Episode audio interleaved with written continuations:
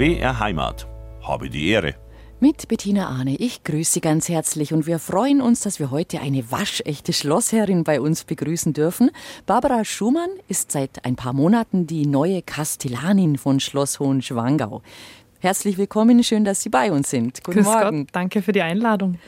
Ich vermute mal, Sie sagen, ich habe den schönsten Arbeitsplatz der Welt. absolut schönster und abwechslungsreichster für mich. Und Sie werden uns im Laufe der nächsten knappen zwei Stunden ganz genau erzählen, was Sie da alles tatsächlich zu tun haben, damit der Betrieb dort reibungslos läuft. Heute zu Gast bei Habe die Ehre Barbara Schumann, die Kastellanin von Schloss Hohenschwangau. Frau Schumann, Sie sind in Füssen aufgewachsen? Genau, ja. Erzählen Sie ein bisschen. Ähm, ja, ich bin in Füssen geboren, lebe auch heute noch in dem Mehrgenerationenhaus, in dem ich selbst geboren wurde. Wie schön. Ähm, ja, ist äh, wirklich wunderschön, die Familie da so Tag und Nacht bei sich zu haben und sich gegenseitig unterstützen zu können. Ach, das sind wirklich mehrere Generationen, Jugend bis hin zur Oma, Opa? Ja, genau, Oma und Opa. Also meine Eltern leben mit im Haus und natürlich mein Mann und ich und unser Sohn mit Hund und Kegel und allem, was dazugehört. Da leben Sie ein Modell, das eigentlich ein Modell der Zukunft sein könnte. Manchmal auch schon ist, aber ich glaube, das gibt es noch zu wenig. Gell? Früher war es ja mal so. Ich, ja? ich merke tatsächlich unter Gleichaltrigen, dass dieses Modell immer attraktiver wird, weil man einfach wieder auf den, den Rückhalt zählen kann, den man vielleicht als Anonymer in der großen Stadt ähm, nicht hat. Mhm. Na, es ist tatsächlich einfach so, denke ich, dass die, die jungen Familien, die haben Unterstützung bei der Betreuung und Versorgung der Kinder. Absolut. Und Oma und Opa freuen sich, dass sie nicht irgendwo allein sitzen und äh, sich manchmal vielleicht auch ein bisschen einsam fühlen, sondern es ist Leben in der Bude und es hält die Herrschaften wieder jung. Absolut, ja. ja. Mhm. Schön, schön, schön, dass Sie das so machen. Also als Kind sind Sie so aufgewachsen, so groß geworden und eben sozusagen im Schatten des Schlosses, oder? Kann man das so formulieren? Im Schatten des Schlosses, ja. Füssen ist ja tatsächlich so einmal um den Rieb rum. Das heißt, wir sehen die Schlösser nur aus manchen Ecken, aber bei uns schon auf der Spitze des Grundstücks sieht man schon rüber aufs Neuschwanstein und ahnt da so, was sich da noch alles versteckt. Und eben nebendran dann Schloss Hohenschwangau. Und in der Schulzeit war ich im Gymnasium Hohenschwangau und da sitzt man tatsächlich in den verschiedensten Räumen äh, im Biokeller unten und sieht halt hoch auf die Königsschlösser. Und ja. Prägt einen sowas? Ich muss sagen, während der Schulzeit habe ich das noch gar nicht so bewusst wahrgenommen. Man hat natürlich dann schon Bezüge hergestellt, als man die Thematik behandelt hat, äh, Bayerisches Königshaus äh, und so weiter. Aber die meisten Bezüge habe ich eigentlich dadurch gehabt, dass wir am See oft beim Baden waren. Der See, der Alpsee, der sich zwischen den zwei Schlössern befindet. Und da hat man natürlich immer diesen Blick. Und später kam das dann schon, dass Mitschüler dort als Ferienjob gearbeitet haben, also als studentische oder als Schüleraushilfskraft. Und die haben immer davon geschwärmt, aber irgendwie hat es mich da noch nicht hingezogen. Aha. Wann kam denn, was war denn das Urerlebnis oder der, der Knackpunkt, wo Sie gesagt haben, Mensch, jetzt interessiert es mich aber doch, jetzt will ich mich mit dieser Thematik auch wirklich beschäftigen? Ähm, ich habe ja im Ausland studiert, in Frankreich, und das war in Trimestern und das heißt, man hat im Sommer immer relativ lang und ja, groß frei, sage ich jetzt mal. Da habe ich dann beschlossen, ich möchte doch gerne in der Heimat arbeiten. Ähm, so bin ich ans Schloss gekommen und habe mir gedacht, ich arbeite mal im Ticketcenter. Habe mich dann dort beworben und äh, die damalige Leiterin vom Ticketcenter hat gesagt, ja, Freitag, komm ins vorbei, ähm, finden wir mal raus, wie das so ist. Und dann habe ich aber gehört, im Schloss wird auch gesucht. Mhm. Und dann habe ich mich im Schloss auch beworben und ähm, habe dann ja einen Anruf ans Ticketcenter runter äh, betätigt und habe gesagt, dass ich mich doch für Schloss entschieden habe, was ich heute wirklich ähm, das war eine Schicksalsminute, stimmt's? Das war eine Schicksalsminute, ja. ja. Ab da begann alles, was ich heute so lebe, ja. Ja, ja. Und da waren Sie als Schlossführerin, nehme ich an? Genau, ja. Mhm. einfach auch als studentische Aushilfskraft. Und natürlich haben Sie sicher fließend Französisch gesprochen und ich nehme an, auch die Führungskräfte, die eben in Fremdsprachen führen können, das wird wahrscheinlich sehr, sehr günstig sein, wenn man sagt, ja, ich kann Franzosen führen oder ich kann Engländer führen, ich kann wen auch immer führen. Ne? Ich habe das große Glück, dass meine Mutter Amerikanerin ist. Das heißt, ich hatte Englisch schon in die äh, Kinderschuhe gesteckt bekommen Ähm, und dann natürlich mit Französisch fließend kann ich es heute nicht mehr schimpfen, weil es tatsächlich, man verliert sehr schnell. Ja, Sie kämen aber wieder rein natürlich, wenn Sie in Ich Frankreich hoffe. sind. Ja, ja. Aber klar, ich habe dann auf Deutsch, Englisch und Französisch geführt. Und ja, umso, umso mehr Sprachen es gab, und desto interessanter wurde das eigentlich auch für mich, weil man einfach mit dem Kontakt zu den Leuten sehr viel Sprachkenntnisse elaborieren kann. Also auch wenn man die Sprache selbst nicht kann, man kann sich mit ihnen verständigen und man versteht zu 90 Prozent, was sie jetzt eigentlich für eine Information gern hätten. Wie kam die Entscheidung damals fürs Studium nach Frankreich zu gehen und was haben Sie denn studiert? Ähm, also ich hätte gerne einen Leistungskurs Französisch genommen. Das ging allerdings in der Kombination mit meinen anderen Fächern nicht. Also habe ich den immer so freiwillig als drittes LK-Fach besetzt, was ähm, ja nicht ganz zielführend war im Endeffekt dann. Äh, mein damaliger Freund ist nach Frankreich gegangen und dann habe ich gesagt, das ist doch jetzt die Chance, da gehen wir zusammen. Das probieren wir jetzt einfach mal. Und wo waren Sie da? Ähm, ich war erst in Chambéry, Chambéry, ja. was in der Haute-Savoie ist. Und habe da relativ schnell meinen Sprachkurs zu Ende geführt. Der war auf ein Jahr anvisiert und habe aber gemerkt, das könnte ich, glaube auch schneller durchziehen und habe mir gedacht, ich mache lieber was Praxisnahes und habe die Prüfung abgelegt und habe dann dort als äh, Nunu, sagt man auf Französisch, gearbeitet, also als Kindermädchen quasi. Und ja, das habe ich den Rest vom Jahr gemacht in einer wunderbaren Familie, zu der ich heute noch Kontakt pflege, die mir sehr am Herzen liegt, die vier Jungs, Vier. Okay. ähm, vier sehr anständige Jungs, muss ich dazu sagen. Und ja, bin dann von dort aus weiter nach Nantes, das ist an der Atlantikküste, und habe dann da mein Studium begonnen. Mhm. Und das war Touristik? Ich bin erst in sowas wie Wirtschaftsanalytik gewesen. Das Wirtschaftsanalytik, ist im Endeffekt was zwischen VWL und BWL ähm, und bin dann eben mit Tourismus geendet. Und ähm, die meisten, glaube ich, die so ein Studium machen, sehen sich wahrscheinlich ach, in einer Kurverwaltung oder eventuell äh, in einer ja, in einem großen Hotel vielleicht sogar, in einem tollen, also die wirklich nah äh, an, an, an dem Thema sind. Ich glaube, das Thema Schloss hat das selten jemand im Kopf. Gab es es da schon bei Ihnen oder wie kam kam es dann wirklich durch einen Ferienjob? Ähm, nein, also das, das kam tatsächlich durch den Ferienjob. Ich habe dort gearbeitet. Man muss allerdings sagen, die Ausbildung war schon oder das Studium war schon wirklich ausgelegt auf ähm, Tourismusbegleitung. Ja. Also es ging we weniger darum, jetzt im Hotel zu arbeiten, mehr darum, ähm, Reisen zu organisieren, äh, dieses, dieses ganze Organisationelle, was im Hintergrund steht, zu, zu übernehmen. Das andere wäre wahrscheinlich dann wirklich ganz klassische Hotelausbildung, ne? Genau, Hotelfachausbildung. ja. Hotelfachkauf, äh, Fachkauffrau. Ähm, ja, Und dann kam eben dieser Ferienjob am Schloss in Hohenschwanger Genau. und da äh, sind Sie Ja, gekommen, um zu schon- bleiben. da ist mir schon bewusst geworden, dass da eigentlich ein, ein Potenzial da ist, dass man ein Leben lang lernt. Und das finde ich sehr, sehr spannend. Äh, Es ist nie so, dass ich abends rauskomme und denke, "Oh, puh, da war jetzt eigentlich nichts los heute, sondern es kommt immer, es kommen immer neue Aufgaben. Die Geschichte, die in diesem Schloss ist, die kann man nicht abarbeiten. Die wird sich immer weiter in die Zukunft ziehen. Und wann wurde es wirklich konkret, also über den Ferienjob hinausgehen, dass Sie gesagt haben, Mensch, das ist eigentlich ein Arbeitsplatz, da würde ich gerne, wenn ich ähm, mit meinem Studium zu Ende bin, da würde ich wirklich gern andocken. Ich würde mal sagen, das ist so um 2018 gewesen. Da habe ich dann beschlossen, dass ich eine Festanstellung eingehe, also als Stammführer dann dort arbeite, als Stammschlossführer. Und ja, danach kam das immer mehr dieser Wunsch, da auch wirklich ähm, tiefer einzusteigen in die, in die Management-Etage, würde ich jetzt mal sagen. Wer ist denn dann eigentlich der Chef, der Arbeitgeber? Mein direkter Vorgesetzter ist heute der Herr Aulinger. Das ist der Leiter der Verwaltung in Hohenschwangau vom Wittelsbacher Ausgleichsfonds. Und damals als Stellvertretung war es noch der Herr Luxenhofer, der damalige Kastellan. Also Wittelsbacher Ausgleichsfonds Genau. ist sozusagen der Entscheider der Verwalter, wenn man so will. Genau. Und irgendwann ging es eben von dieser festen Führerin stamm, wobei man immer, glaube glaub ich, dazu sagen muss, ein Schlossführer führt nicht nur im Schloss, er hat wahrscheinlich, wenn es ruhiger ist, auch andere Aufgaben, richtig? Absolut. In der Nebensaison geht es natürlich da auch um Raum, Hauspflege und so weiter. Ähm, genau. Also da entstehen schon. Das können wir nachher mal genau vertiefen, was mhm. da alles zu tun ist. Also bloß, dass man nicht sagt, na, die haben ja ein nettes Leben. Ne? Im Sommer, in der Sommersaison führen sie äh, die Leute durchs Schloss und im Winter legen sie ein bisschen die Beine hoch. Nein, nein, so ist ist es nicht, wie wir später hören werden. Und dann waren Sie irgendwann die Stellvertreterin von Ihrem Vorgänger. Genau.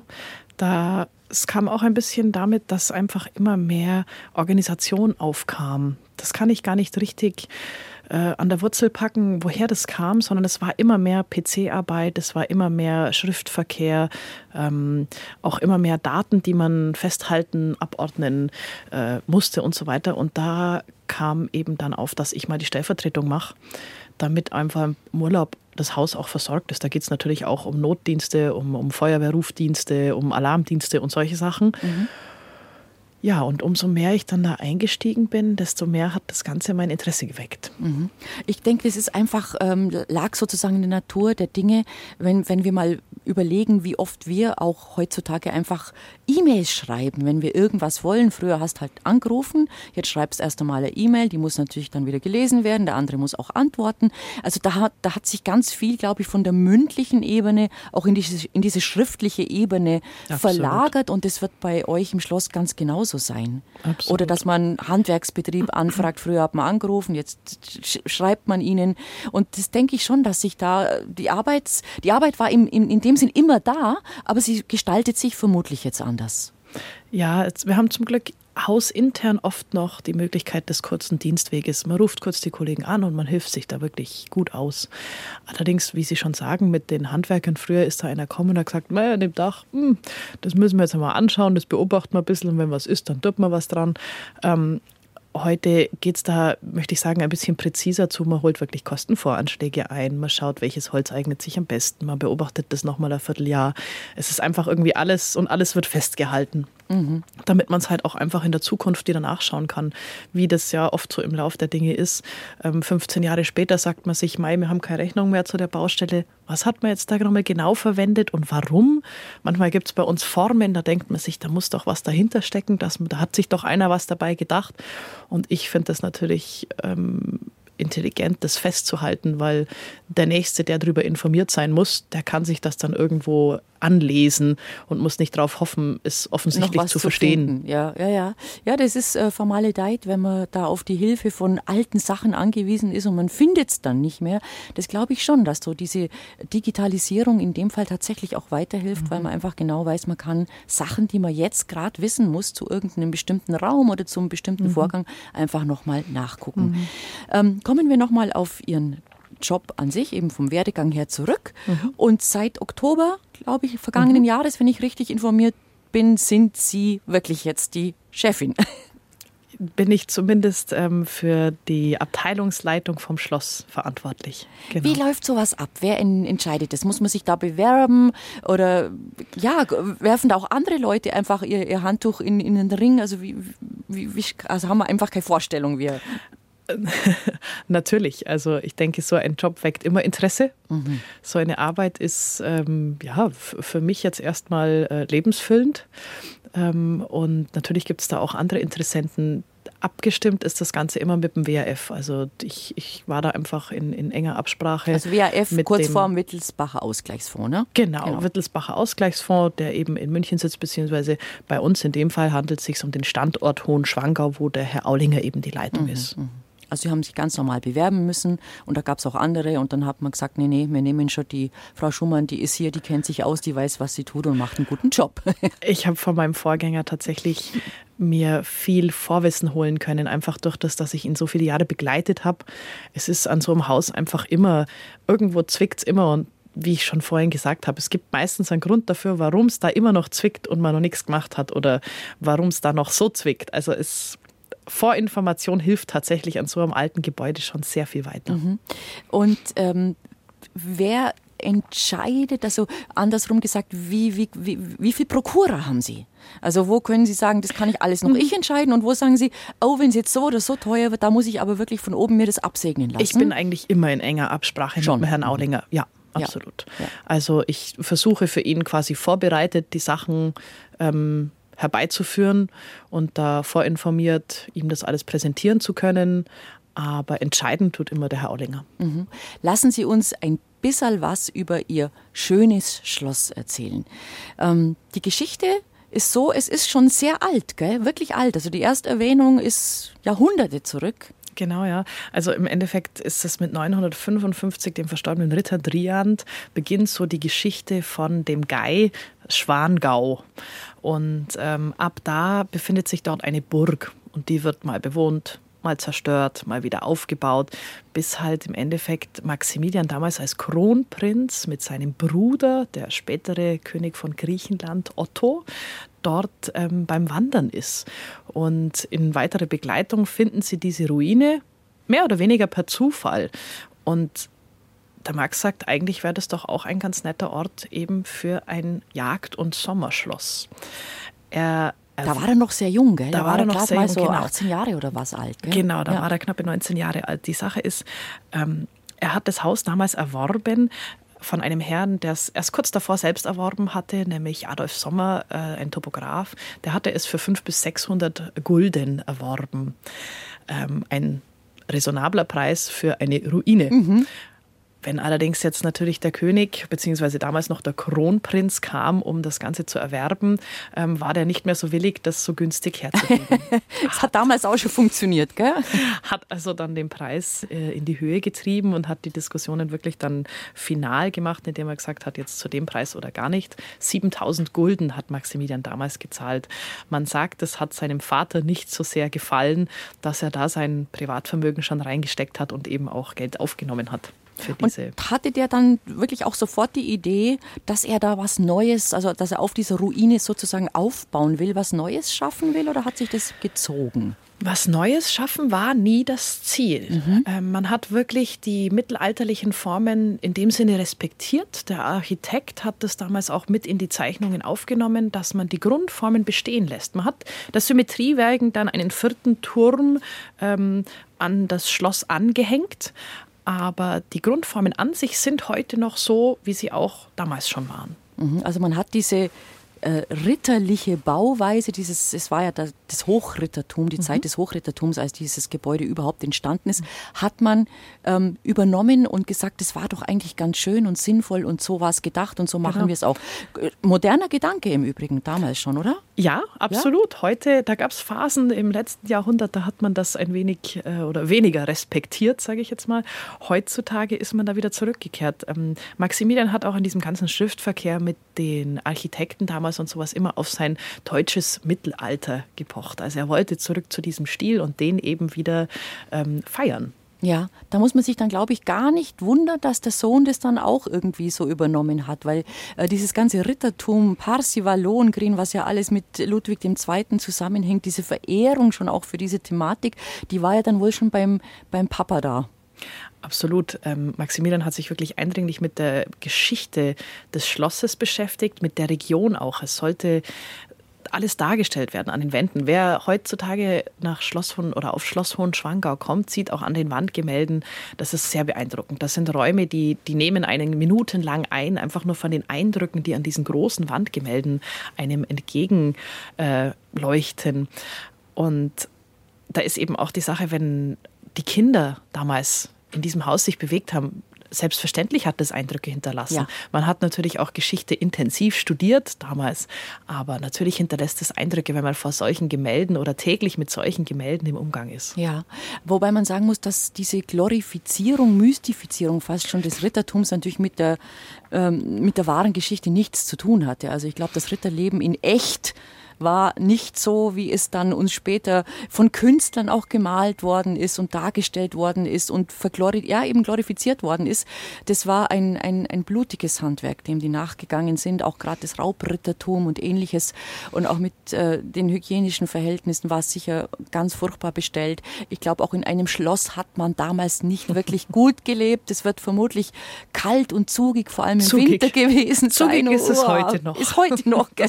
da können also, wir ein Lied Das war schon so eine Glorifizierung, die da stattgefunden Natürlich. hat. Natürlich. es ist auch heute noch an den Gemälden schon genau das der Fall. Das treffen Sie wirklich auf den Punkt. Mhm. Ähm, man hat da die glorreichen Momente, die siegreichen Momente dargestellt. Natürlich nicht, wie man monatelang durch den Dreck und die Kälte gekrochen ist, aber ja, die, diese Tendenz würde ich jetzt mal sagen, haben die Menschen ja heute noch. Ja, ja, man hat dann eine, eine, kleine Nostalgie, wenn man nach rückwärts schaut und man sagt, man hat wahrscheinlich damals auch schon gesagt, ja, die gute alte Zeit, aber die gute alte Zeit war nie nur gut. Nie das nur gut, weiß man dann immer im Nachgang.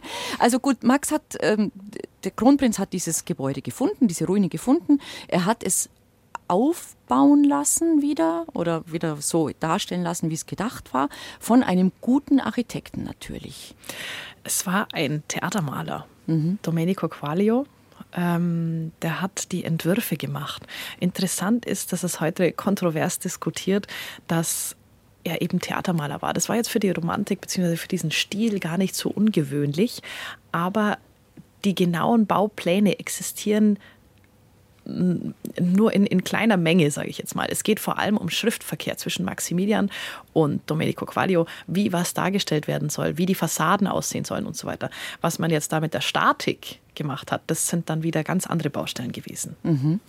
Ähm, ist aber das Ergebnis unbestritten? Ich bin jetzt da kunsthistorisch nicht so bewandert, als dass ich mir da ein Domenico Quaglio war eindeutig der Architekt. Ja. Allerdings ist natürlich auch so ein Schloss im zeitlichen Wandel immer zu betrachten.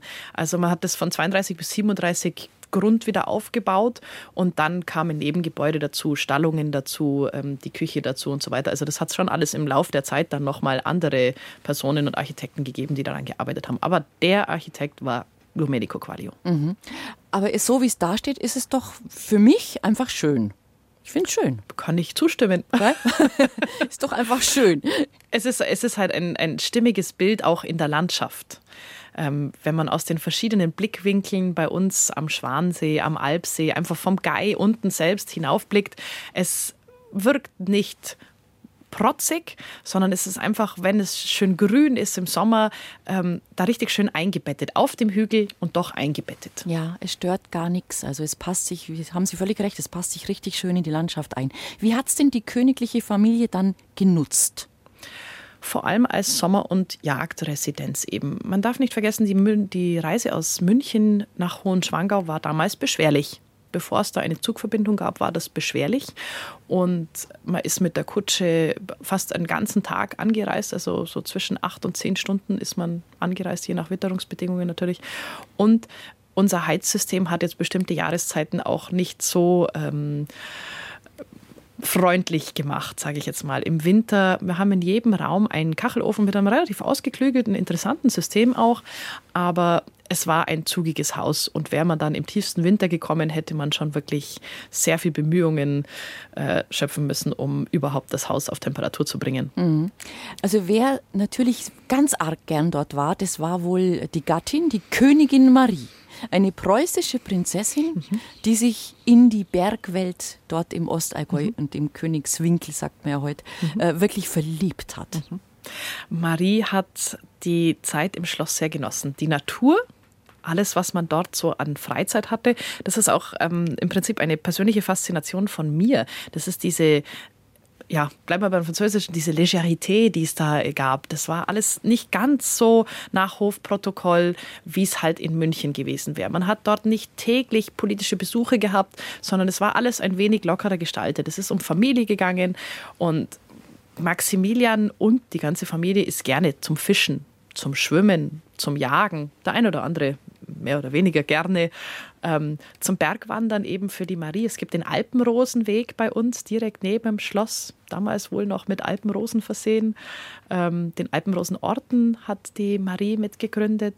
Ähm, sie hat fürs Deutsche Kreuz viel gemacht, äh, fürs Rote Kreuz viel gemacht.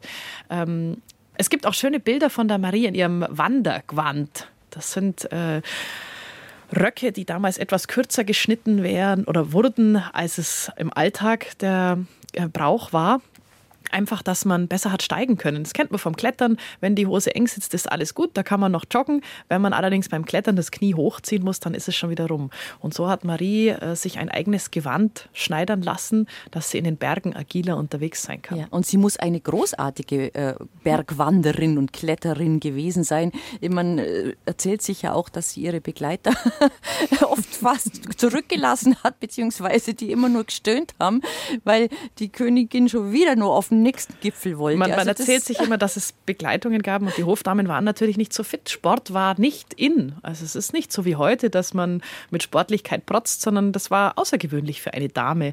Das heißt, die Damen, die Hofdamen haben sie begleitet und die wurden teilweise zu verschiedenen Stationen entlang der, äh, der Reise angeliefert, sage ich jetzt mal, sodass man die sie hat wieder auswechseln können. Die sind dann mit dem Mulli oder mit dem Pferd dorthin und wieder abgeholt worden, also hingebracht und wieder abgeholt worden, damit man die Königin dort begleiten kann. Sie hat den ganzen Weg geschafft, aber alle anderen haben sind schon längst in die Knie gegangen. Ja, und der König hat dann, glaube ich, auch ihr zuliebe die Bleckenau gebaut. Genau. Dieses wunderbare mhm. Forsthaus, mhm. Ähm, das ja heute, heute noch ein ganz, ganz beliebter Ausflugspunkt mhm. ist. Wobei ich nicht immer weiß, ob die Menschen, die da kommen und dann da sitzen und den Blick genießen und die Gastwirtschaft genießen, ob die immer die geschichtlichen Hintergründe wissen. Ich denke nicht, aber das, das ist nun mal so, wenn man einen großen Tourismusmagnet in der Nähe hat, mhm. dann ähm, kommt natürlich auch Klientel, was, was nicht heißt, dass das Klientel nicht lernwillig ist. Nö. Aber die Königin Marie war also, ähm, glaube ich, wahrscheinlich maßgeblich mit daran beteiligt, dass die Familie sich dort tatsächlich sehr oft aufgehalten hat. Sie ist mit den beiden Prinzen da in der Berg umeinander gekraxelt. Ja, ist ja kein Wunder, dass der Märchenkönig dann so eine Begeisterung auch hatte für die Natur, für die Landschaft und für dieses Idyll fernab von München und den Zwängen, wie Sie es uns schildern, ja. Es gibt bei uns auch ähm, noch Aufzeichnungen und äh, Stühle und sowas, so Kästen, die man auf Mullis gespannt hat. Und als ich die das erste Mal im Nebengebäude gesehen habe, habe ich mir gedacht, was ist das denn? Das sind im Endeffekt Klappstühle, Klapptische, die hat man mit den Mullis dann in die Berge hochtransportiert. Da waren die Küchengehilfen schon stundenweise vorher da, haben Wasser herbeigetragen, haben dann dort wirklich ein, eine Art Festmahl zubereitet. Also was man heute so im, im Rucksack als Brotzeit mitnimmt, ähm, war damals schon nicht, nicht, Aufwand nicht betrieben. Cuisine, aber man hat Mann. schon wirklich sehr viel Aufwand betrieben, da ein schönes Mahl mhm. in den Bergen auch zu mhm. präparieren. Wie waren die, die Zimmer, die, die Räumlichkeiten? Also gab es zum Beispiel eins, wo man gesagt hat, das war von der Königin Marie, da äh, hat man dort hat man gegessen, wenn wirklich jemand Offizielles kam. Wie war das so die Aufteilung? Man muss wissen, Maximilian hat das Schloss eben gebaut als Kronprinz. Er war noch nicht verheiratet. Erst 1842 heiratet er die Preußenprinzessin Marie von Hohenzollern. Das heißt, es gibt eine gewisse Zeitspanne, in dem das Haus einfach seins war. Mhm. Und dann ist eben die Königin dazugekommen. Ihr hat man die erste Etage gewidmet. Das heißt, wenn man heute die Herrschaftstreppe hochkommt, ist die erste Etage komplett reserviert für die Königin. Man kommt erst in einen Raum, der sowas wie ein Aufenthaltsraum war. Da hat man sich die Zeit vertrieben, bis man dann wirklich in die privaten Räume weiter eingedrungen ist. Ähm, dann kommt ein Speisezimmer und dann sind so die privaten Räume der Königin. Geht man jetzt eine Etage weiter rauf, war dann die Königsetage, die eben später auch noch Ludwig bewohnt hat, während seine Mutter noch unten in der Königinnenetage war. Und als Maximilian diese Etage bewohnt hat, waren oben auf dem dritten Stock die Kinder. Also Ludwig und Otto. Als sie dann älter geworden sind, hat man ihnen neben, im Nebengebäude zwei Prinzenappartements ausgebaut. Klingt hübsch. Also es war schon auch sinnvoll ähm, aufgeteilt alles. Absolut, ja. Man ist da gut umgegangen mit dem Raum, den man zur Verfügung hatte. Ähm, es gibt, glaube ich, das wissen viele vermutlich, diese äh, lustige äh, Vorstellung, wie das Essen damals immer in Schloss Neuschwanstein mit den Aufzügen und Seilzügen von der Küche hochgezogen war. War das da auch so in Hohenschwangau? Ähm, die Seilzüge sind in unserem Fall Füße gewesen. Man ist einfach schnell kuselt. Ja. Die Küche ist im Nebengebäude und ähm, das gab einen Verbindungsgang, der sich so neben dem Schloss entlangzieht und dann unten durchs Schloss hochkommt über eine Dienerschaftstreppe. Ähm, es gibt auch verschiedene Stationen. Man hat in der, in der Küche gekocht, dann hat man den Braten, sage ich jetzt mal, in unsere Vorbereitungsküche transportiert, hat dann dort erst wirklich die Teller zubereitet und dann auf die dritte Etage ähm, oder auf die, auf die äh, Speiseetage transportiert. Das sind im Endeffekt dann drei Etagen, bis man dort oben angelangt. Also es ist nicht alles in einem Gebäude, geschweige denn auf der gleichen Etage. Sehr spannend. Wo waren die Bediensteten, Frau Schumann? Waren die zum Teil im Schloss oder kamen die schon unten aus dem Ort? Es kommt immer darauf an, welche Etage der Bediensten man jetzt da wirklich ähm, anspricht. Also natürlich die Lehrer der Kinder waren mit untergebracht im Haus. Dann allerdings äh, darf man nicht vergessen, wenn das Königshaus verreist ist, ist man natürlich mit einem ganzen Gefolge verreist. Das bedeutet unter anderem auch Soldaten. Ähm, die sind unten im Dorf untergebracht worden. Man hat zur Versorgung der Familie auch viele Bäuerinnen hinzugezogen, einfach aus dem Gai, die dann dort gekocht haben, geputzt haben, mitgewirkt haben in allen möglichen Stellen. Ähm, es gibt auch ein Nebengebäude, ähm, das sich so am Hang entlang Richtung Dorf runterzieht. Da waren teilweise auch dann Familienmitglieder untergebracht, wenn denn mal jemand als Gefolge mitgekommen ist. Ähm, ja, also divers. Mhm. Im mhm. Haus, nicht im Haus, im Nebengebäude, im Dorf. Alles, was man sich so vorstellen kann. Aber es war für die Menschen in der Region natürlich auch ein Wirtschaftsfaktor. Weil wenn die Familie kam, gab es natürlich auch Arbeit und Beschäftigung, beziehungsweise mussten Lebensmittel und äh, alles Mögliche gekauft werden vor Ort. Mhm. Das war natürlich dann ein Einkommen, mit dem man vermutlich rechnen konnte. Absolut. Man hat natürlich schon einen Großteil des Gefolges aus München mitgebracht, aber es waren auch immer welche aus dem Gai, die dort gearbeitet haben. Und als Angestellter des Königshauses war man damals eigentlich immer gut versorgt. Also man hat genau gewusst, man wird nicht über den Tisch gezogen, die Rechnung wird gezahlt und im besten Fall kriegt man ähm, noch eine, eine Art Rente mit dazu. Mhm. Weiß man denn, ob die beliebt war, die königliche Familie? Ist vielleicht aus der heutigen Sicht ein bisschen schwer einzuschätzen, aber. Ist aus der heutigen Sicht schwer einzusetzen, einzuschätzen, aber ähm, Maximilian war sehr nah an der Gesellschaft, an der, an der, ähm, an am Volk. Am Volk, danke. Ja. Nö, am Volk wahrscheinlich, ähm, einfach wie man so schön sagt, volkstümlich. Beim, ja. beim Ludwig hat das ja eigentlich auch so begonnen er war eigentlich hoch angesehen. Er hat als junger König dann natürlich viele Aufgaben bewältigen müssen, wo sein Ansehen dann ein bisschen gelitten hat, weil sich natürlich der bodenständige ähm, Bewohner von Schwangau jetzt was anderes vorgestellt hat, als dass man dort eine große, tolle Burg hinbaut. Da, da galten andere Nöte. Mhm. Aber das, ist, das kann man nicht mit einem Maß ähm, messen. messen. Ja, denke ich schon. Wir haben gerade gehört von unserer heutigen Studiogästin, das klingt immer ein bisschen komisch, dass äh, wie die Familie, die Königsfamilie in Schloss Hohenschwangau gelebt hat. Und ähm, natürlich der damals noch Prinz Ludwig hat von Hohenschwangau aus, Frau Schumann, immer hinübergeschaut wo ja noch kein Schloss Neuschwanstein stand, mhm. aber er hat den Platz vermutlich schon gesehen und vermutlich auch für gut befunden. Mhm. Da standen ja auch Ruinen. Also er hat da drüber geblickt auf Ruinen und natürlich bei den Exkursionen, die man so um das Grundstück Hohenschwangau herum gemacht hat, sind ihm die aufgefallen. Ähm, was daraus geworden ist, ist wesentlich mehr als, es, mehr, als es davor war. Das waren im Endeffekt zwei Burgen. Witzigerweise ähm, gab es ja Schwanstein schon.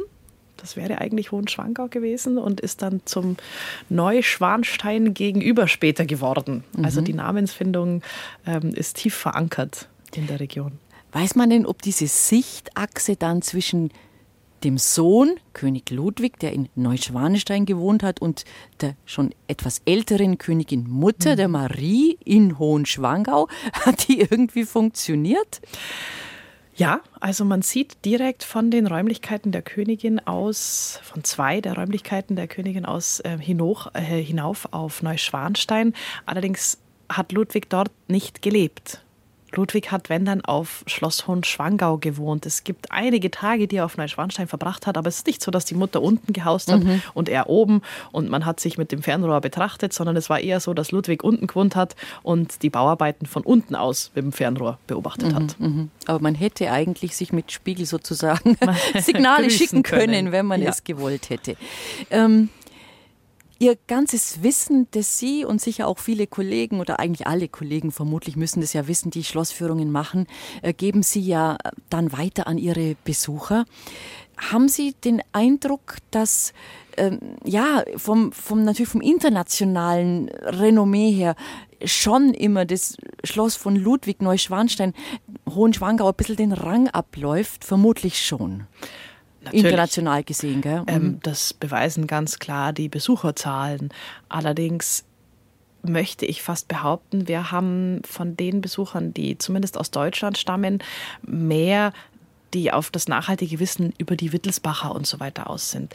Die möchten einem die Informationen teilweise nicht nur von den Lippen lesen, sondern wirklich aus einem raussaugen.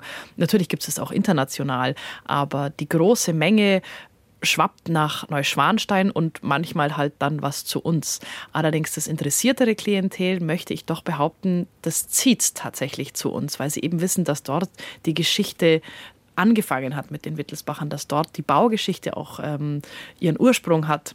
Mhm. Und dass äh, Ludwig II., der eben so berühmt geworden ist und so bekannt geworden ist, natürlich auch erst viel später, aber dort seine Kindertage verbracht hat. Mhm. Das glaube ich sofort, dass es so ist. Ähm, kommen wir jetzt mal auf den normalen Tagesablauf einer Kastellanin zu sprechen. Mhm. Sie betreten morgens das Schloss. Was mhm. ist Ihr erster Job? Das große Tor öffnen. Jawohl. Wenn ich als erstes komme, das große Tor öffnen, ähm, das ist mit äh, Eisenriegel versehen und so weiter. Und wenn man im Winter kommt, meistens analysiert man dann als allererstes mal die Tierspuren. Okay. Der Hof ist morgens noch ungeräumt, das heißt, wir laufen rein und dann entdeckt man halt die, die Tiere äh, der Natur, die sich dort äh, des Nächtens verlustiert haben und ja, läuft den Hof hoch und dann geht es halt um Haussicherung, um alle Türen öffnen, alle Räume vorbereiten, um im Führungsbereich, also in der Führungslinie dafür zu sorgen, dass wirklich alles in Ordnung ist. Lüften. Lüften ist ganz wichtig. Lüften ist wichtig, aber auch zum richtigen Zeitpunkt. Nämlich? ja, wenn es zu kalt draußen ist und man lässt die kalte Luft rein, dann wirkt sich das bloß auf den Wänden ab. Man muss immer schon darauf achten, dass die, ja, dass die Feuchtigkeit nicht sich am falschen Ort dann niederlässt. Mhm. Das Schloss ist das ganze Jahr über mehr oder weniger geöffnet? Ja, genau. Schon. das, das heißt, ähm, wahrscheinlich gibt es einige wenige Schließtage. Weiß nicht, Heiligabend wird es jetzt nicht gerade aufsperren, denke ich, oder? Ja. Genau, wir haben 24., 25. Dezember geschlossen gehabt jetzt letztes Jahr und am 31.12. und 1.1. Mhm. Also vier Tage im Jahr. Was ist denn so Ihr Lieblingsfenster, das Sie öffnen in der Früh, weil der Blick dann so schön ist? Ähm, ja, da gibt es tatsächlich zwei. Also das eine hat Ihr Kollege damals schon entdecken dürfen mit mir. Oben auf der dritten Etage öffnet man die Fenster und man sieht rüber auf die Tiroler Berge. Man sieht den See, man sieht den Hofgarten. Allerdings ist es in entgegengewandte Richtung von Neuschwanstein. Also es schaut wirklich weg von Neuschwanstein. Und das Schöne ist, man hat hinter sich das ganze Gei mit dem, was da alles passiert. Und dort guckt man einfach wirklich, als würde man irgendwo in Kanada einfach in kilometerweise Berge hineingucken. Und ich denke mir immer, genau so hat die Familie das damals wahrgenommen. Es standen zwar schon Höfe im Gai und so weiter, aber es war noch nicht ganz so viel. Die Straßen waren nicht so befahren und so weiter. Also ich denke mir immer, das ist der Blick, der am nahesten zu dem ist, der eigentlich damals auch war. Und dann fühlen Sie sich königlich in dem Moment. Naja, ein bisschen schon. Ein bisschen stolz, glaube ich, dass man da stehen darf, hat man doch schon. Ja, natürlich. Es ist schon ein, ein wunderbarer Arbeitsort. Also ja. ich, ich, es gibt auch so ein paar Sachen, die, wenn man schon erlebt hat am Tag, dann komme, was wolle, das hat man schon gesehen. Also es ist der eine, das eine Fenster. Was ist das andere? Tatsächlich von meinem Büro aus runter. Man hört einen Brunnen sehr laut plätschern. Also normalerweise, wenn jemand zu mir ins Büro kommt, sagt er mir erstmal, wo, was, was leckt's da? Ähm, da hört man den Schwanenbrunnen plätschern und man kriegt aber so ein bisschen das Treiben der Gäste mit und ist aber auch zum Dorf zugewandt, also zu Hohenschwangau selbst, auch nicht runter ins große Tal Richtung Forkensee, sondern äh, zu dem Tourismusstrom. Und das ist schon interessant. Man hört die Kutschen, man hört die Gäste vorbeigehen, man kriegt einfach so im Laufe des Tages mit, wie das Ganze aufsteigt und wieder abebbt und ja, mhm. das ist interessant. Welche Tageszeit ist Ihnen denn am liebsten auf dem Schloss? Der frühe Morgen, der späte Abend? Am späten Abend bin ich nicht mehr so oft seitdem ich Nachwuchs habe. Mhm. Aber der frühe Morgen ist sehr schön. Eigentlich sind es die zwei Extreme. Der frühe Morgen, man kommt rein, der Hof ist leer, man kann wirklich sich mit dem Gebäude und mit dem, was auf dem, im Tag auf einen einwirken wird, schon mal vorbereiten Allerdings mag ich schon auch sehr die Pointe-Zeiten, in denen man einfach schauen muss, dass das System funktioniert. Die mhm. Gäste sind versorgt, die Technik funktioniert, die Schlossführer sind nicht überlastet, indem man einfach diese ganzen Stellen zusammenfließen lassen muss. Mhm. Ähm, ich habe mich sehr nett mal unterhalten dürfen mit dem damaligen Schlossverwalter von Neuschwanstein, das war der Julius Desing. Und ähm, der hat das ganz freimütig so erzählt, dass er gesagt, also ab und zu gönnt er sich's mal, dass er an einer ganz bevorzugten Stelle am Abend, wenn alle weg sind und alles schon ruhig ist und er ganz alleine sitzt, ich glaube, es war tatsächlich der Sängersaal, und er gesagt, dann nimmt er ein Glasel Wein mit, auch nur dieses eine, und dann setzt er sich hin und dann schaut er und dann guckt er und dann füllt er und dann sagt er, wenn dann der König ums Eck kommentiert, sieh, ich tät mich nicht wundern. Also das fand ich so charmant, wie er mhm. das so erzählt hat, mhm. was man da für eine spirituelle Erfahrung manchmal vielleicht geradezu machen kann. Mhm bei mir gibt es jetzt keinen solchen Ort, an den ich mich gerne hinsetze und wirken lasse, sondern ich, ich möchte eigentlich immer mich auf die Situation ähm, einlassen. Wenn es jetzt um ein Gemälde geht, dann ist es tatsächlich schön, sich diesem Gemälde öfters zu widmen. Oftmals kommt es mir so vor, als würde man sich verschiedenen Blickwinkeln öffnen können, wenn man mal aus der einen Richtung hingeht und mal aus der anderen Richtung und mal aus einem ganz anderen Grund. Also jedes Mal nimmt man ein Gemälde anders wahr. Mhm. Was natürlich schon bei uns ein ganz hervorragender Ort ist, ist auf dem Dach. Auf dem Dach? Da Aha. ist, da ist äh, unsere Blitzableitung oben, unsere ähm, Dachrinnenheizung, solche technischen Dinge, nichts Aufregendes. Aber das hat schon was, wo ich mich kurz festhalten muss. Mhm. Und gibt es ein Lieblingszimmer, muss ich sagen, also ist, das Ihnen einfach so besonders gut gefällt? In der Führungslinie meinen Sie oder ja, im gesamten in der Führung. Haus? Ja, gerne beides, Führungslinie und gesamtes Haus. In der Führungslinie ist es, denke ich, für mich tatsächlich das Orientzimmer, das Schlafzimmer der Königin. Ähm, das ist sehr ähm, geschichtsgeladen in dem Sinne, dass es von verschiedenen Begebenheiten erzählt. Es sind nicht nur Sagen aus dem Mittelalter, die natürlich auch schwerwiegend mit Geschichte versehen sind, aber es handelt sich da um Reisen, die Maximilian begangen hat. Und das finde ich äußerst interessant, dass man damals eben keinen Fotografen dabei gehabt hat, sondern Maler, Architekten, Schriftsteller, was es halt in dem Sinne benötigt hat. Und die haben Momente dieser Reisen festgehalten. Mhm. Und somit kann man so ein bisschen in diesem Schlafzimmer im Stil architektonisch gesehen, aber auch von den Wandgemälden her, von Informationen her auf diese Reise gehen. Das finde ich persönlich sehr schön. Und in der Nichtführungslinie, also da, wo man als normaler Publikumsbesucher, als Gast äh, nicht rein darf, weil es einfach nicht geht? Ähm, für daheim täte ich mir den Weinkeller wünschen. ja, gut, das kann ich mir vorstellen, klar. Und im Nebengebäude gibt es eine Packhalle, nennt die sich. Das ist ein, ein, ein Holzflöt, nennen wir es. Ähm, also nur ein, ein angebauter Holzraum, in dem man eben die, die Pack-Sachen äh, gebracht hat, was man aus München angebracht hat, was man dort weiterverarbeitet hat, was man dann am Ende wieder zusammengepackt hat. Die Packhalle, die mag ich sehr gern, weil ich mir denke, dieser Raum hat sehr viele Objekte gesehen, sehr viel Emotionen gesehen und sie sind dann aber immer weiter gewandert an ihren endgültigen Ort. Also muss ich mir vorstellen, hat man da die Koffer tatsächlich quasi erstmal in die Packhalle und hat man da ausgepackt? Na, die Kleidung wahrscheinlich nicht, aber vieles andere. Genau, man hat dort alles hingebracht und dann wurde es eben an den endgültigen Standort mhm. gebracht. Und ich stelle mir immer so in meiner Fantasie vor, dass dieser Raum einfach sehr viel gesehen hat. Dieser Raum hat sehr viel kommen und gehen sehen. Mhm. Wie viele Mitarbeiter haben Sie eigentlich? Das ist bei uns sehr saisonal bedingt. Ähm, Zurzeit würde ich sagen, sind wir so um die 15. Und in der Hochsaison kann das natürlich hochgehen. Jetzt momentan weiß ich nicht, wie sich das dieses Jahr entwickeln wird wer weiß das schon. Aber in den Jahren zuvor haben wir viele studentische Aushilfekräfte gehabt, über die Sommermonate einfach. Und da gehen wir dann schon mal aufs Doppelte. Mhm. Oh ja, doch. Ähm, in welchem äh, zeitlichen Abstand starten denn dann die Führungen?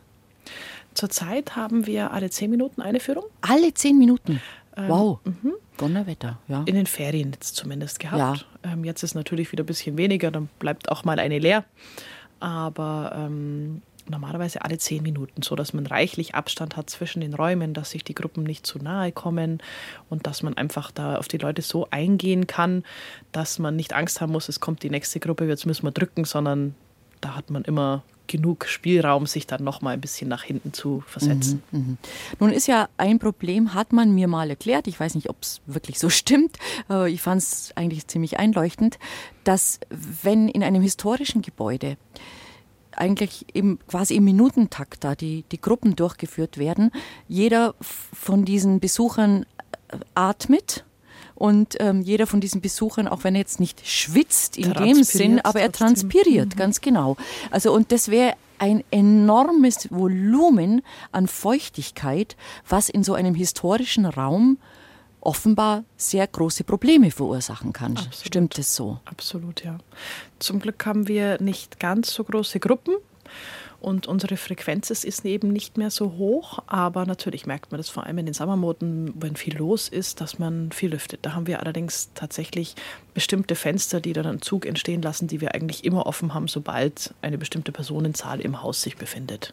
Also weil es ist sonst tatsächlich einfach zu viel, ne? Weil es in, ja, ja, das merkt man tatsächlich ähm, vor allem an den Kalkfarben. Äh, sieht man, das, das verändert sich leicht im Farbton und man sieht auch an der Struktur einfach, dass der Luftfeuchtigkeitsgehalt zu hoch wird. Wir haben allerdings natürlich auch Thermohydrographen in den Räumen stehen, wo man das Ganze so ein bisschen überwachen kann. Ja, muss man schon machen. Mhm. Genau, wir haben Luftentfeuchter und so weiter. Also da ist schon auch Technik im, Gebrauch. Mhm. Ähm, was ist denn eigentlich an Erhaltungsmaßnahmen zu tun? Können Sie sagen, im Prinzip arbeiten wir jeden Tag oder schiebt man das in die etwas weniger frequentierten Wintermonate oder lässt man große Brocken zusammenkommen? Wie geht man denn da vor? Eigentlich haben Sie es mit Ihrem ersten Satz schon gesagt, da ist eigentlich immer was zu tun. Ich breche das mal runter auf den Hausbesitzer. Ähm, hat man hinten an der Haustüre angefangen, wieder ein paar Nägel rein zum Hauen, weil das Brett locker gesessen ist, dann leckt im Keller was. Hat man oben das Dach geflickt, kommt der nächste Sturm und verstellt die Antenne. Ähm, so ist es im kleinen Stil. Jetzt haben wir aber ein Haus mit vielen hundert Quadratmetern an Lebensraum. Ähm, und natürlich muss man da immer was tun. Das ist ein altes Gebäude, das ist sehr dem Wetter ausgesetzt, einfach von der Lage her schon ähm, wir arbeiten eigentlich immer an irgendetwas. Natürlich mhm. versucht man nicht große Baustellen entstehen zu lassen. Meistens ist es auch so, wenn, wenn was Großes entstehen würde, dann sage ich immer, wird, wird wenig restauriert, sondern manchmal muss dann einfach ganz neu gerichtet werden. Das heißt, ich finde es immer schöner, wenn man das schon im, im Kleinen erwischt. Mhm, dass man es vorher quasi beheben kann, bevor es, bevor es im kleinen Loch das große genau. Loch wird sozusagen. Genau. Und haben Sie da einen festen Stab von Handwerkern oder werden die Aufträge je nachdem vergeben? Die Aufträge werden je nachdem vergeben. Also wir haben verschiedene äh, ja, externe Firmen, mit denen wir allerdings durch gute Erfahrung einfach sehr gern zusammenarbeiten. Wir haben allerdings auch sehr viel Kontakt äh, nach München zur Inventarverwaltung. Und die unterstützt uns dann natürlich, schickt uns die richtigen Experten ähm, und hilft uns einfach bei jeglichen Fragen. Ja, weil es geht ja nicht nur darum, dass man eben äh, die Dachlatte draufnagelt, es geht ja auch wirklich um genau. ganz feinfühlige, feinsinnige Restaurationen. Und da, das müssen ja, sind ja ausgewiesene Fachleute und genau. Experten. Mhm. Aber da haben Sie dann einen Stab, ähm, auf den man dann zurückgreifen kann, Absolut. weil man sagt, den, den das ist jetzt ein Fall für die Frau so und so oder den Herrn so genau. und so. Mhm. Und wie oft muss da eben was gemacht werden? Die Kalkfarben in den Zimmer, wenn Sie sagen, oh, jetzt blasst schon wieder ein bisschen, jetzt müssen wir da wieder nachlegen. Erfreulicherweise ähm, nicht sehr oft. Es verblasst tatsächlich nicht, sondern wenn diese Kalkfarben ähm, gemacht werden, dann meist von unserem Kirchenmaler, der eben aus München geschickt wird. Und das ist meistens einfach, ich sage jetzt mal Tourismusabrieb da eckt mal einer hin oder ja. es fällt mal einer um. Oder vor Jahren ist mal einem Herrn bei mir in der Führung eine Colaflasche explodiert. Ach du liebe Zeit, ja. Ähm, mhm. ja, ja, solche Sachen muss man dann einfach auch irgendwann wieder herstellen. Allerdings ähm, haben wir sehr viel Glück in Schloss Hohenschwangau. Das Mobiliar ist original. Ähm, viele der Gläser sind original, also der Fenster sind original. Man hat dann später noch eine Doppelverglasung rein, aber das sei dahingestellt.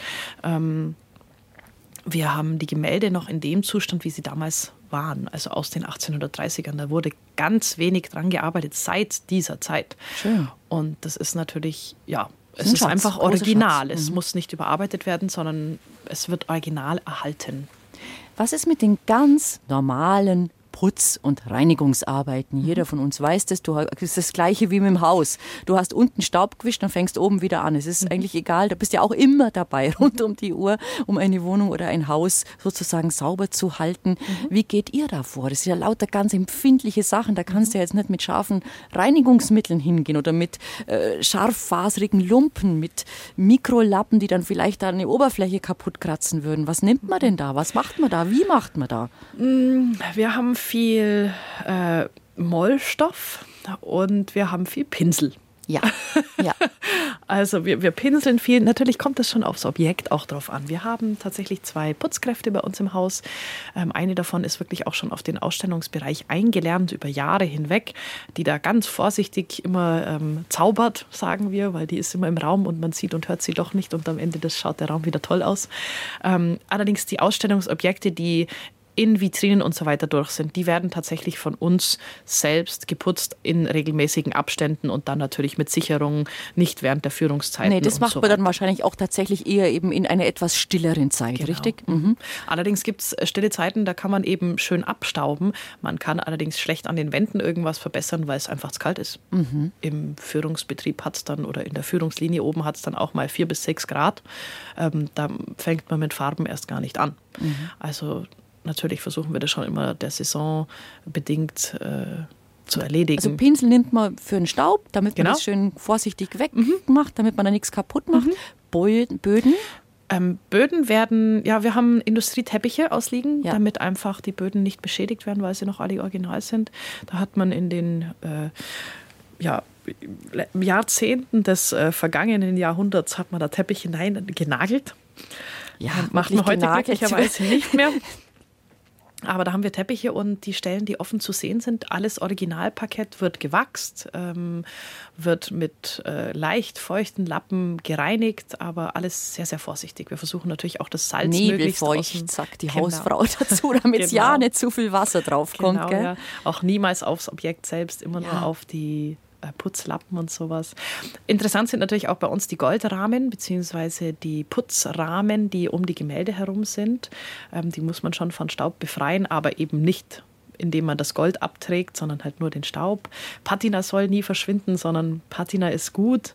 Also man muss schon, man muss schon beachten, mit welchem Objekt man sich gerade auseinandersetzt. Gibt es da eine Jahreszeit, die besonders heikel ist? Also kann man das festmachen, dass man sagt, wir müssen tatsächlich im, im Sommer viel mehr putzen als im Winter oder äh, keine Ahnung, Wetterlagen, wo mehr Staub unterwegs ist. Gibt es das? Natürlich. Ähm, ich denke, was wir mittlerweile alle kennen, sind die Sahara-Sturm. Äh die Sahara-Stürme, wenn man da in einem zugigen Haus wohnt, wie wir es ja indirekt tun auf Schloss und Schwangau, dann hat man leichter mal eine feine Staubschicht einfach auf Alben, von einem Morgen zum nächsten oder von einem Abend zum nächsten Morgen. Ähm, sonst ist es bei uns tatsächlich so, dass wir versuchen, die Wintermonate vor allem für die Nebengebäude zu nutzen, weil wir im Sommer eben viel im Führungsbetrieb ja. beschäftigt sind und dann die Stammführer das Nebengebäude auch so ein bisschen mit pflegen können. Und ähm, wir versuchen aber tatsächlich, dass das ganze Jahr über einfach konsequent überall Pflege geschieht. Also es gibt Wetterlagen, vor denen Sie sich ein bisschen grausen. Der Sahara-Staub mhm. ist, wie schaut es mit Unwetter aus? Wenn schwere Unwetter, Starkregen angesagt ist, schaut man da auch ein bisschen sorgenvoll zum Himmel? Natürlich, natürlich. Die Fenster sind nicht immer ganz so dicht, wie sie es ähm, heutzutage sind. Aber ähm, ja, da kontrolliert man halt dann einfach engmaschiger. Also das sind alles Sachen, die man im, im, im Teamwork mit vielen Augen und vielen Händen eigentlich ganz gut bewältigen kann. Wenn jetzt der ein oder andere Hörer oder Hörerin aufgrund der, unserer Sendung vielleicht auch Lust bekommen hat, sagen, Mensch, jawohl, da mache ich jetzt mal einen Ausflug hin, jetzt schaue ich mir mal dieses Schloss Hohenschwangau an. Wie geht man denn am besten vor? Online-Tickets buchen? Kann man sich in die Schlange stellen? Was empfehlen Sie denn?